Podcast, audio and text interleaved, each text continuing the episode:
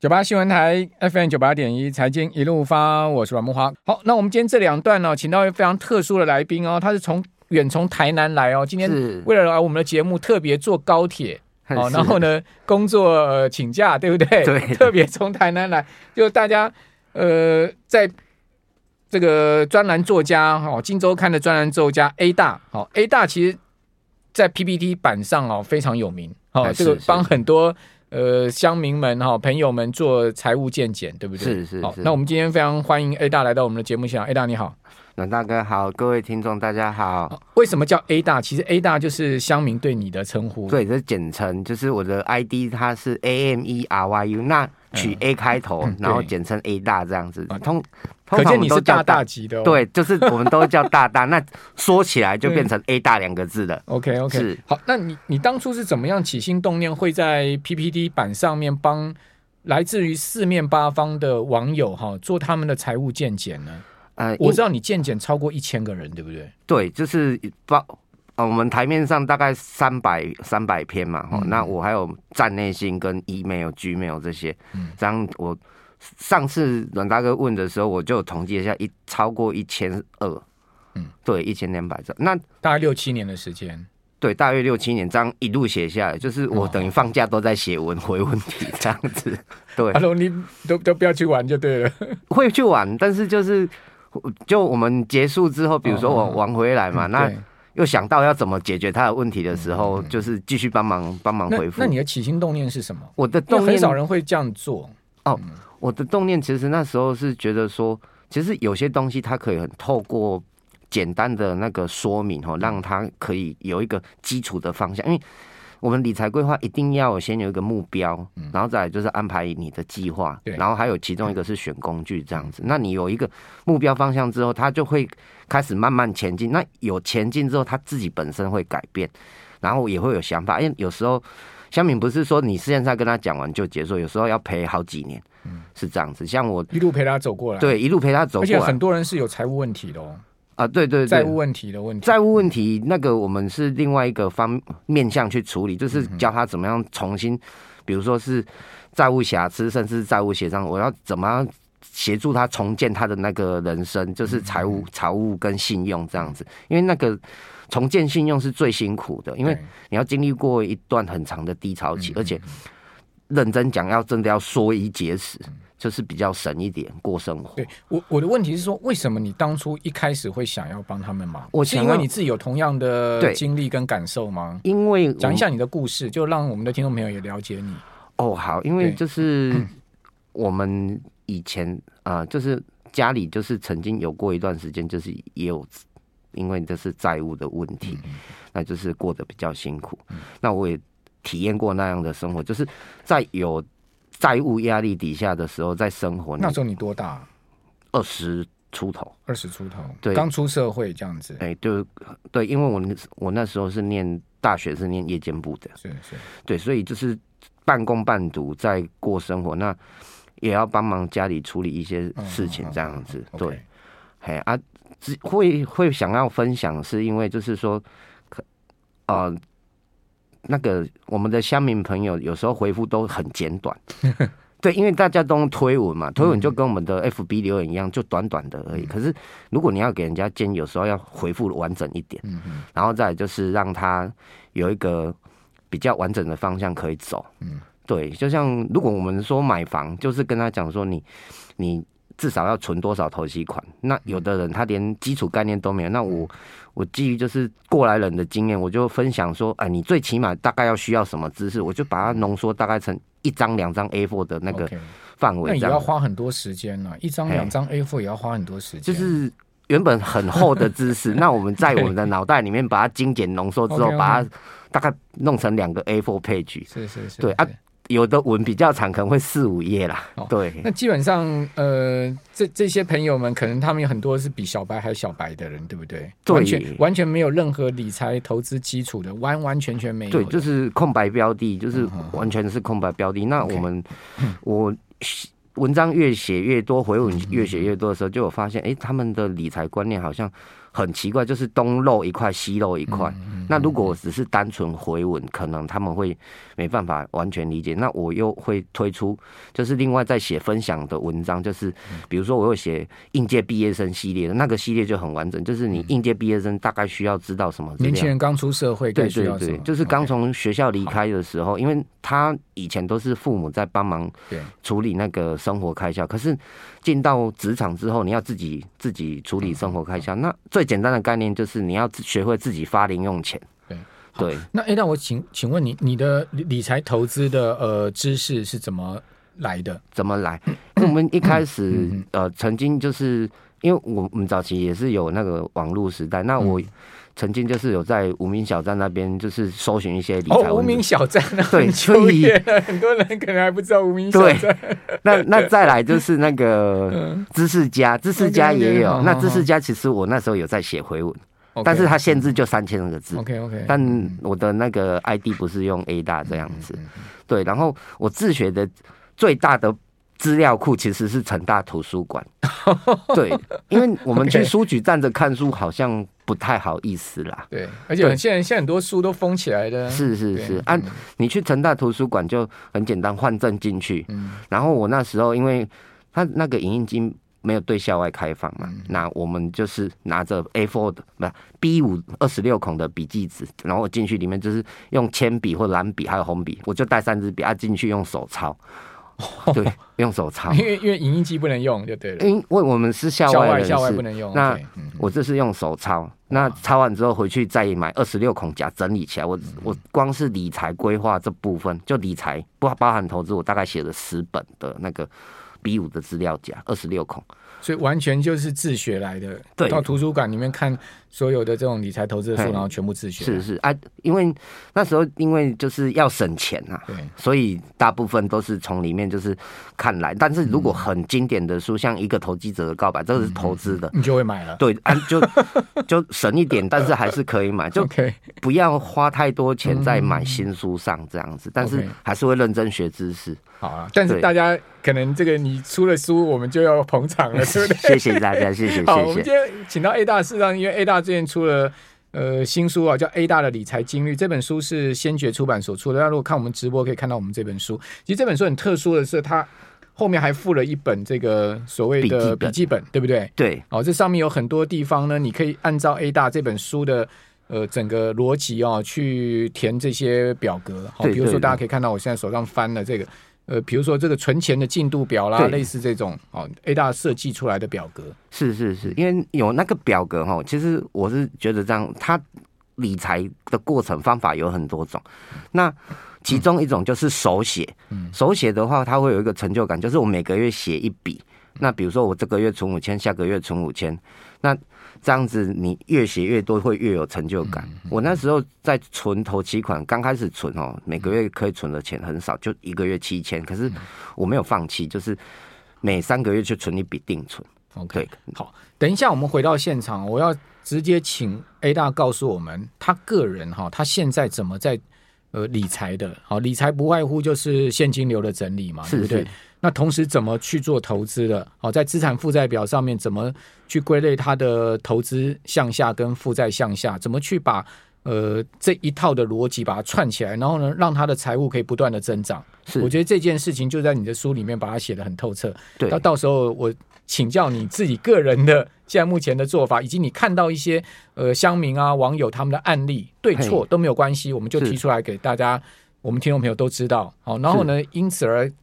给我们所有听众朋友一些可能不同的触类旁通了。好，我们这边先休息一下，等一下回到节目现场。九八新闻台 FM 九八点一财经一路发，我是阮木华。我们今天请到的是 A 大，好，那 A 大出的新书叫《A 大的理财金律》，哈，是先觉出版所出的。看到我们直播画面上面有 A 大最新的这本书，那 A 大帮呃。很多网友啊，在 PPT 上面大概超过一千个例了，哈这个呃做很详尽的理财投资的建议了哈。当然是出于他自己个人的这个投资理财的专业哈去做的建议跟规划，其中有很多也涉及到房地产的问题，这等下请教你。好，另外呢，就是说也，也有很多是买基金的啊这些问题。事实际上我自己个人最近也碰到一个听众朋友来问我的问题，是是是，他说呢，呃，他儿子一直建议他要去买一档南非币。啊计价的配息基金，是是，但他是觉得 他是有压力啦，因为呢想说。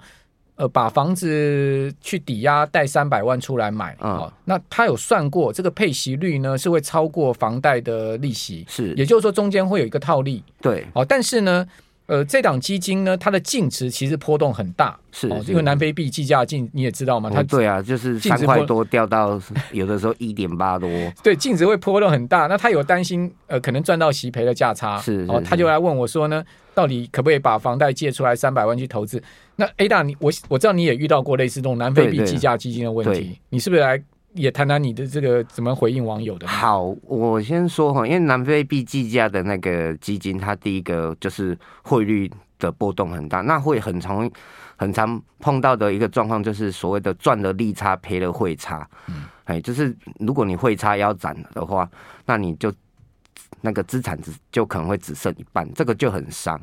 那如果说呃要买配息型基金的话，哦，我们第一个还是会要先。知道说我们是在哪边买的，嗯，好，因为他买的部分手续费会有差，哦，如果是要买配息型基金，那再来还有内扣费用是否过高？如果说你内扣费用过高，就算配息高也不一定有用，嗯，对，你说赚啊、呃，我们配息有六趴，那银银行银贷大概两趴，这样有四趴的那个利，套利，对，套利，但是你这个部分，你如果再算上那个汇损的部分，你这样不一定会。可以达到你期望的效果，那个 cash flow 就太不太不稳定了。嗯，他一直问我一个问题啊、欸，这位妈妈一直问我一个问题，她说这档基金会不会跌到零啊？他说反正他也不管，他的想法是这样，他两百万三百丢进去，他不管，反正每个月都有配息。是哦，那我只要配到我的息够本金，那我基本上就不赔了嘛。是，所以他很怕说这个基金跌到零啊，跌到零当然就不会配息。他一直在问这个问题，因为。呃，基金的话，它的那个机制就是说到净值到某一个程度的时候，它会进入清算的动作。对对对，所以所以你说跌到零应该是不至于，但是你会被清算。对，有就是会有清算的风险。那如果说我们我们这边要给建议吗？可以啊，你可以直接讲。对，你的你的想法是什么？哦，好好，那我就直接提，就是我们台湾其实也有 ETF 可以做到相同的效果。那比较注意的是说，你会不会受到景气循环的影响？那再来就是说我我可以给的提示就是说，你看那个那一档 ETF 台股 ETF，它跟零零五零还有零零五七零零五七这一档 ETF 可能比较少听众知道，它是富邦推出的那个富邦摩台指数，然后它都是以权值股为成分股哦啊，只要它的那个我们。要投资的这一档 ETF，如果是季配型的，它跟零零五零还有零零五七的重叠性够高，嗯，哦，那这个部分基本上你就不用烦恼。那目前该档 ETF 的配息大概是季配息大概一点六，今天刚除权息结束，嗯嗯，对。我可以给的提示是这样，可以讲吗？可以讲，你就直接讲，哦。真的吗？对对对。哦，我我这个听众朋友大家自己会去判断。好，那我我我要说的是，就是说，如果你今天就是你就直接讲名字没关系。真的，对对对对对好好，因为我们这也没有广告或者什么的这个。是是是，我我好，就是如果你今天是四十岁以上的，嗯，我会跟你说，你要开始考虑说，看要不要买一点零零八七八，就是国泰 ESG 高股息，嗯。那这个部分呢，啊，你在配置的时候也不一定要配太多。哦，就是你比如说一一年领个十二万，就是每一季啊、呃、领个三万这样子，哦，就是可以让你 cover 掉。它的息率大概多少？息率？你说整年度吗？对对对，整年度，嗯，目前有六六点四多。对啊，那就不不见得输。刚才讲的那个南非币的，对南非币那个，因为它还中间卡了一个汇差风险，就就很。就很尴尬，而且你买进卖出有没有？就是买进南非币又卖出南非币有没有？它你中间还要给银行赚一个手续费的利息啊，对对对，那个会差。我觉得 A 大这个建议很好，也就是说，其实你不要一直执着在一档标的上面，是是，你可以去放眼台股上面或者台湾的 ETF 上面有没有替代的标的，或者说同等同等这种息率的标的。你刚讲的那档。呃，ESG 的就有了嘛？对，零零八七八，正好今天除夕。对对对对对，而且没有说，诶、嗯欸，没有说到贴息的，它是季配嘛？哈，对，它是季配。然后它有一个特色是，嗯、呃，呃，它它公开说明书是这样写，就是收益来源会可能会来自本金。它简单的说法是这样，但是你可以换个角度去看，就是它一定会配息，嗯，只是配的好不好？那我有稍微推算过，就是呃，再怎样季配息都会有一趴，嗯。哦，就是大一年大至少有四趴，对，就是你大概会有四趴，但是这个四趴可能是很久以后的事情，就是买的人越多的时候，它那个配息率可能会零零零五六的息率是超过这个了，五五五到六趴，五到六，对，那零零呃呃那个。台湾五十的话，大概差不多四趴左右了。对，它要持有久一点的话，就有四趴没有。对，零零五零大概四趴，因为今年零零五零跌很多，所以它的那个殖利率有再上来。对，它会再往上，就是股价下去的时候，殖殖利率会上来。那我们用用零零八七八的初步规划是还还有一个特色，就是说它的鼓励并不全然是那个现金鼓励，它就是中间里面它有一个税税项叫七四，就是财产交易所得，再还有个五四 C，那这五四 C 会被扣那个二代健保补充保费，也就是说你每一季如果领超过两万，有没有？不一定会被扣到二代健保补充保费，它可以突破那个两万的限制。所以你的重点就是最好每一季就在领两万以内就对了。啊，三万可以领到三万，对对，目前算起来有三万。就是你配零零八七八，然后我们来 cover 基本的居住那个，哦，你看居住支出很很很精哎，连税都算到了。对 对，欸，我们做理财规划真的要去从税额来 做一点规划，因为高税额的我一定要用别的方法来来配置。但我们如果说一个月一万块来付那个水电瓦斯管理费。这都很够，很够啦。对，这是基本的配置，当然还可以再更进阶。但我们时间有限，我先讲一个基本款。OK，对。哎，那我最后还有两分钟，讲一下你现在的配置吧。我现在配置可以啊，可以讲。因为 我老实跟各位讲哦，因为我我买过零零八九一，但但这个是实验标的，它是那个中信半导体。那它中间有一季没有配息，所以这一档。我可能会把它慢慢换掉，但是零零八七八我会多买一些，把它先撑到一年可以领十二万的那个现金股利。好，你的目标就一年十二万嘛？先先目现阶段先规划到十二万，但等后面领到十二万之后，有没有再来看我们还可要不要再继续买？那差不多两百万放上去就应该就有十二万了嘛？有，对，对不对？六你算六趴的话就两百，可可是实际上你买应该不用不用那么多。那你除了这个 ETF 以外还有什么？好，我有零零五零啊，跟零零六零八，其实我两个都嘛，因为两个两个都是追踪同样指数，可是绩效会有一点点不一样。那我干脆就是一人一半，感情不会散。对啊，也有零零六六九二。所以你的你的投资主要是在 ETF 上面。我 ETF 配很多。OK，那对，除了台湾 ETF 有配国外的 ETF 吗？有，我有买那个 VT。哦 VT OK，哎对，然后我后来也有的那个全球的，对我还有买 VO，但这个 VO 比较特别，我我一个月是申购透过永丰的副委托申购一百二十美金。OK 好，对，哪家都可以啊，我没有特别替永丰宣传。对，因为只它只是方便啊，它每一家都可以。但我跟各位讲，这个配置是因为我以后想要养重机，那我现在就开始学习，说我每个月付三千六百块。左右的钱有没有去等于相当我养一台重机一年份的税金、保险、保养？对，大概就是这样子规划，怕我以后养不起我的重机。OK，所以你是把这个呃 V V O 当成重击的目标就对，对，就是在保养，因为我现在就要开始，目标啊，训练说我自己看能不能付得起这笔钱，嗯，就每个月三千六，这样一整年度下来就可以支付他的税金，还有保险跟保养。OK，对，这是一种。那你还有房产的配置，对不对？我知道你有房子租给别人收租金嘛？对对对对对对，我房子 房子的部分呢，就是嗯，因为我们那个我有算是。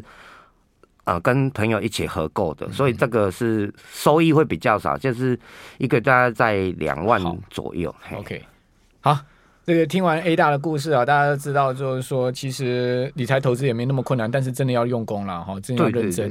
好，那 A 大真的是一个非常可爱的人。好，那大家可以看一下他 A 大的理财金律。